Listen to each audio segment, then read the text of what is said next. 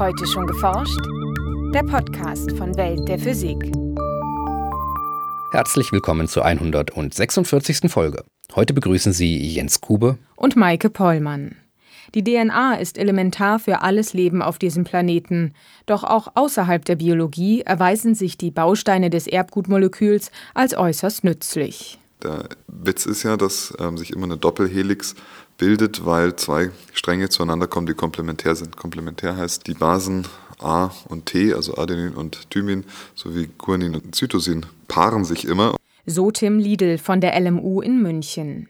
Durch diesen Bauplan der Natur gelingt es dem Physiker und seinen Kollegen, gezielt nanostrukturierte Materialien mit bestimmten optischen Eigenschaften herzustellen.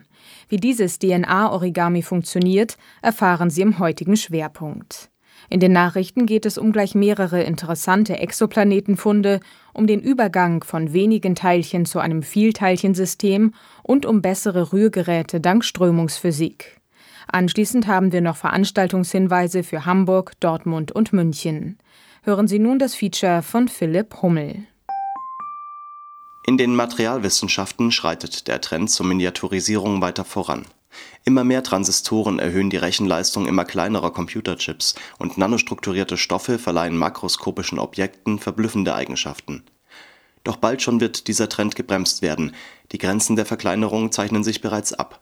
Tim Liedl von der Ludwig-Maximilians-Universität in München geht einen neuen Weg, um Materie auf kleinem Maßstab zu formen er nutzt die Bausteine des Erbgutmoleküls DNA und schafft mit ihnen maßgeschneiderte dreidimensionale Objekte, die interessante Anwendungen möglich machen. Grundlage seiner Forschung sind einzelne Stränge aus DNA, sie bestehen aus Sequenzen der vier Basen Adenin, Thymin, Guanin und Cytosin.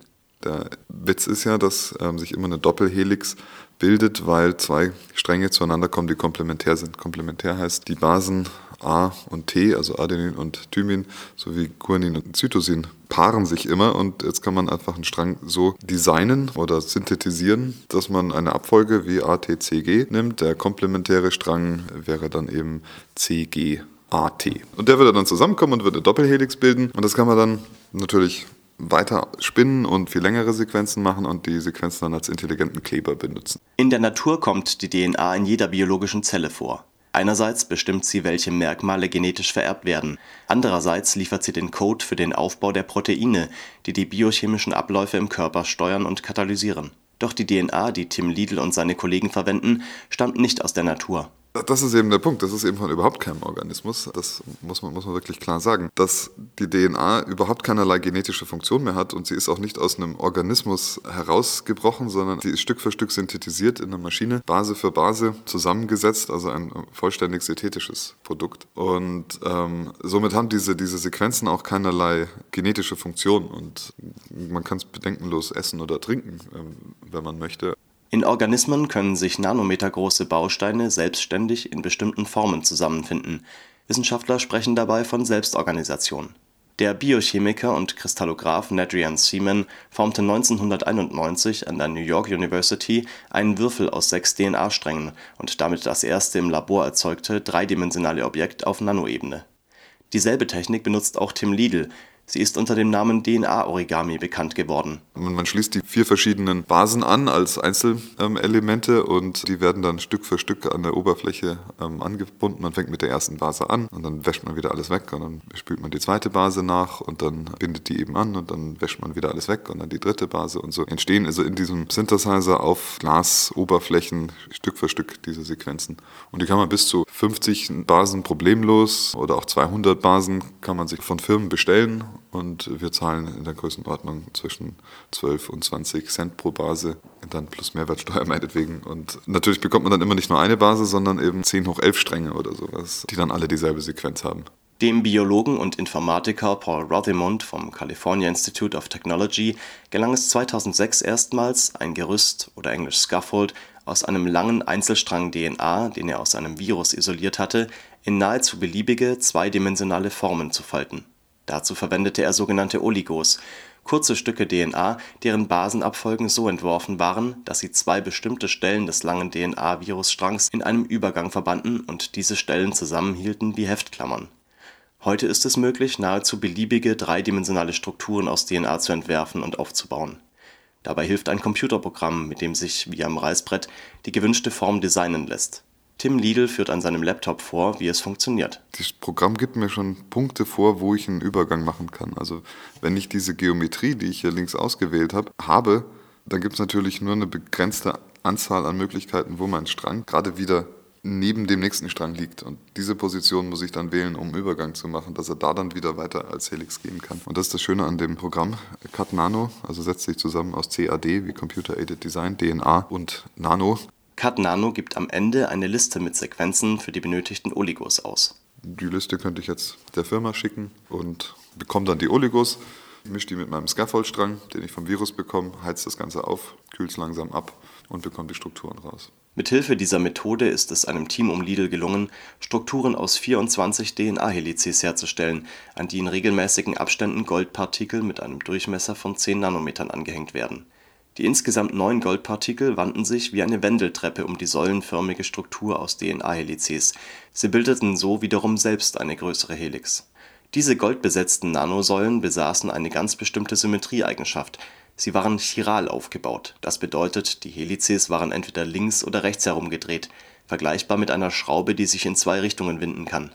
Tim Liedl erklärt das Konzept der Chiralität am Beispiel seiner Hände. Meine linke Hand und die rechte Hand, die sind voneinander Spiegelbilder. Wenn ich sie ineinander schieben könnte, also wenn, wenn meine Hände jetzt irgendwie sich nicht ausschließen würden, sondern ich die sich durchdringen könnte, schaffe ich es aber trotzdem nicht, dass ich meine linke und meine rechte Hand irgendwie zueinander bringe, dass sie nur noch wie ein Objekt aussehen. Also das Spiegelbild lässt sich nicht mit dem Original deckungsgleich bringen, so kann man es ausdrücken. Die Forscher bestrahlten Lösungen ihrer chiralen DNA-Gold-Nanosäulen mit zirkular polarisiertem Licht.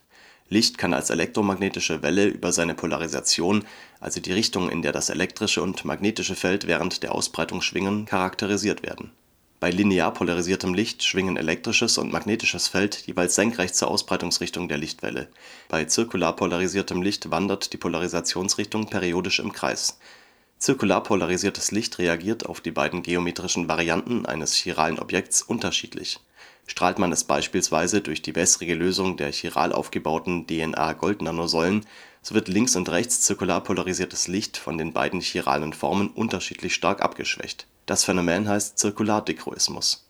Im Bereich von optisch sichtbarem Licht bedarf es dazu dreidimensional nanostrukturierter Materialien, und die lassen sich mit DNA-Origami schaffen. Das ist eben etwas, was es vorher nicht gab. Also man kann schon Strukturen mit 10 Nanometer herstellen, aber die sind dann meistens nur zweidimensional. Also etwas Dreidimensionales mit einer Auflösung unter 10 Nanometer herzustellen, ist lithografisch im Grunde unmöglich. In Tim Liedls Experiment reagierten die Elektronen an der Oberfläche der Goldpartikel mit dem elektromagnetischen Feld des Lichts. Der geringe Abstand der Partikel sorgte dafür, dass die Wechselwirkungen um ein Vielfaches verstärkt wurden. Liedl und seine Kollegen hatten den Aufbau ihrer DNA-Goldnanosäulen so gut unter Kontrolle, dass sie wässrige Lösungen der Nanosäulen mit Rechts und mit Linksgewinde systematisch auf einen Zirkulardichroismus untersuchen konnten. Nanosäulen mit größeren Partikeln zeigten dabei einen deutlich stärkeren optischen Effekt als solche mit kleineren das Erbgutmolekül DNA eröffnet so neue Möglichkeiten im Bereich der Nanotechnologie und Materialwissenschaften. Tim Liedls Experimente haben gezeigt, dass man mit DNA gezielt nanostrukturierte Materialien mit bestimmten optischen Eigenschaften entwerfen und herstellen kann. Schon hoffen die ersten Technikbegeisterten auf optische Tarnkappen aus DNA, die Licht um ihren Träger leiten und ihn so unsichtbar machen könnten Tim Liedl ist allerdings skeptisch. Ist so eine Sache mit der Tarnkappe. Also man kann halt dann immer bei gewissen Wellenlängen kann man das Licht dann irgendwie schon drumherum lenken. Aber mit unseren Strukturen haben wir noch nichts am, am Brechungsindex gemacht. Da sind wir noch weit davon entfernt, ähm, aber werden wir versuchen in der Zukunft. Im Idealfall hätte man am Ende eine Flüssigkeit, die man sich über den Kopf schüttet und äh, man verschwindet. Aber das ist natürlich völlig utopisch. Nachrichten Fast im Wochenrhythmus vermelden die Planetenjäger neue Funde. Gleich zwei spektakuläre neue Planetensysteme wurden jetzt von verschiedenen Gruppen bekannt gegeben. KOI 351 hat ganze sieben Planeten. Ähnlich wie in unserem Sonnensystem sind die inneren fünf Gesteinsplaneten, die äußeren beiden Gasriesen. Allerdings ist das gesamte System so klein, dass es innerhalb der Erdbahn Platz finden würde. Dieses Ergebnis ergibt sich aus den Arbeiten einer internationalen Gruppe mit Unterstützung von Amateurastronomen für das Astronomical Journal und des Deutschen Zentrums für Luft- und Raumfahrt im Astrophysical Journal. Den Eigenschaften unserer Erde in einigen Punkten recht ähnlich soll nach einer Veröffentlichung einer Gruppe der Sternwarte Genf in der aktuellen Ausgabe von Nature der Planet Kepler 78b sein. Von allen bisher untersuchten Exoplaneten hat er die kleinste Masse und den kleinsten Radius. Allerdings, und das ist nicht sehr erdähnlich, ist er seiner Sonne so nahe, dass ein Jahr dort nur 8,5 Stunden braucht. Damit ist er wahrscheinlich ein glühend heißer Gesteinsball. In Experimenten mit ultrakalten Atomen ist es Physikern gelungen, den Übergang von wenigen Teilchen zu einem Vielteilchensystem zu beobachten. Dieses physikalische Problem ist in der Philosophie als sogenanntes Sorites-Paradoxon bekannt. Im Mittelpunkt steht dabei die Frage, ab wann eine Ansammlung von Elementen einen Haufen bildet. Die Forschungsergebnisse wurden nun in der Zeitschrift Science veröffentlicht. Systeme, die aus vielen Teilchen bestehen, lassen sich in der Regel nur sehr schwer mikroskopisch exakt beschreiben. Wissenschaftler arbeiten daher häufig mit effektiven Theorien, mit denen nicht mehr die einzelnen Teilchen betrachtet werden, etwa Gasmoleküle in der Luft, sondern makroskopische Größen wie Druck oder Temperatur. Um den Übergang von einem Wenigteilchensystem zu einem Vielteilchensystem auszumachen, nutzten die Wissenschaftler ein quasi eindimensionales System aus ultrakalten Atomen. Dabei erhöhten die Wissenschaftler beginnend mit einem Atom schrittweise die Anzahl der Teilchen und bestimmten jeweils die Energie des gesamten Systems. Bereits ab etwa vier Atomen ließ sich die für ein unendlich großes System hergeleitete Theorie anwenden, so das Ergebnis des Versuchs. Mit ihren Experimenten wollen die Forscher einen Einblick in die Natur fundamentaler Wenigteilchensysteme gewinnen, um beispielsweise Atomkerne besser zu verstehen. Über ein optimiertes Verfahren, Flüssigkeiten oder Teige zu mischen, berichten Wissenschaftler der französischen Energiebehörde im Fachmagazin Physics of Fluids. Sie untersuchten verschiedene Abfolgen und Richtungen von Materialzuströmungen und Rührvorgängen. Dabei stellte sich ein Rührverfahren als besonders effizient heraus, das aufgrund seiner Form von den Forschern Katzenaugenstrom getauft wurde das Mischprogramm sei besonders robust und schnell, so die Forscher. Es eigne sich daher, auf Mischmaschinen verschiedener Größe und für verschiedene Anwendungen übertragen zu werden. Demnächst wollen die Forscher für ganz spezielle Mischsituationen maßgeschneiderte Rührmethoden erstellen. Und nun zu unseren Veranstaltungshinweisen. In Hamburg findet am 2. November die fünfte Nacht des Wissens statt. Auch das Forschungszentrum DESI öffnet dann wieder seine Türen und ergänzt die Nacht des Wissens mit einem Tag der offenen Tür. Von 12 bis 24 Uhr können die Besucher einen Einblick in die Arbeit der mehr als 3000 Wissenschaftler am DESI erhalten. Am 2. November auf dem DESI Campus in Hamburg-Bahrenfeld. In Dortmund hält Professor Dieter Suter von der dortigen Uni den Vortrag Die Quantenrevolution Rechnen und Messen mit Quantensystemen. Quantencomputer sollen einmal Rechnungen durchführen, die auch für die leistungsfähigsten klassischen Rechner zu langwierig wären. Die Entwicklung solcher Quantenrechner verrät nicht nur vieles über die Grundlagen der Physik, sondern auch über die Grundlagen des Rechnens. Zu hören ist der Vortrag am 9. November um 10.30 Uhr im Hörsaal-Gebäude 2 der TU Dortmund. In München berichtet Bela Majorowitz vom Max-Planck-Institut für Physik über Elementarteilchen, die selbst eine ein Lichtjahr dicke Mauer aus Blei nahezu ungehindert durchqueren. Neutrinos. In dem Vortrag sollen die wichtigsten bekannten Eigenschaften dieser Teilchen vorgestellt werden, sowie Experimente zu deren Nachweis. Am 14. November um 19.15 Uhr in Hörsaal H030 der LMU München. Das war's für heute. Bleiben Sie wissenschaftlich und laden Sie uns auch nächstes Mal wieder herunter. Welt der Physik wird Ihnen präsentiert vom Bundesministerium für Bildung und Forschung und der Deutschen Physikalischen Gesellschaft.